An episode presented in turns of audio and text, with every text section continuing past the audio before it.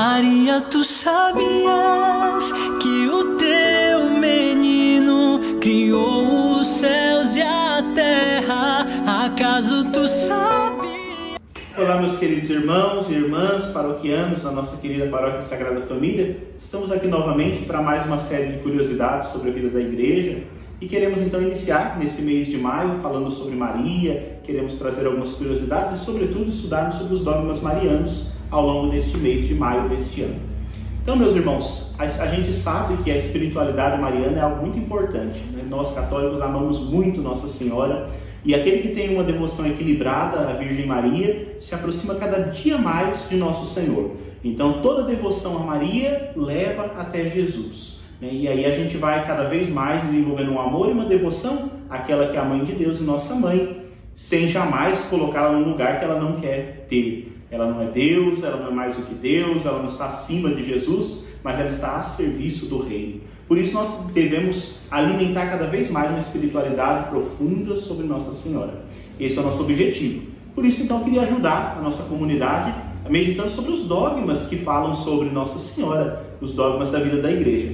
Mas antes então de falar dos dogmas marianos, vocês sabiam que nós temos na igreja 44 dogmas?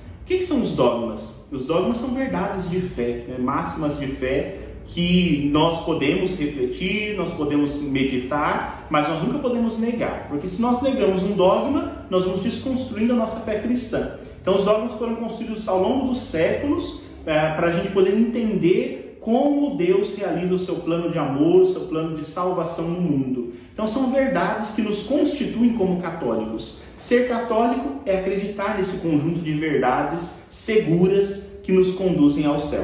Então, esses 44 dogmas que nós temos, eles são divididos em oito categorias diferentes.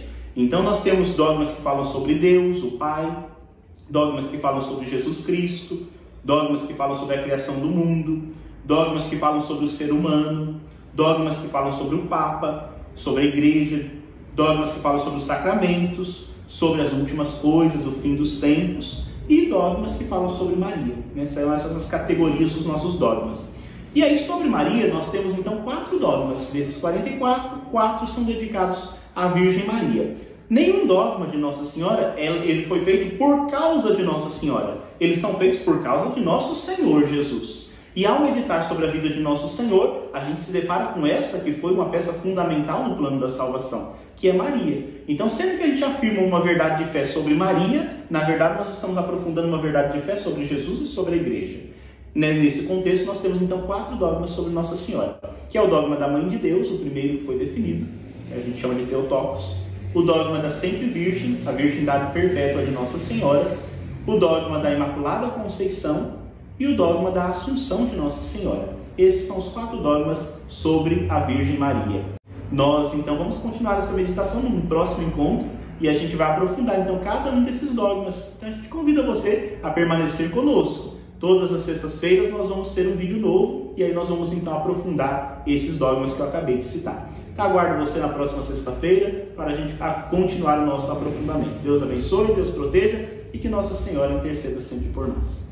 Maria, tu sabias que o teu menino criou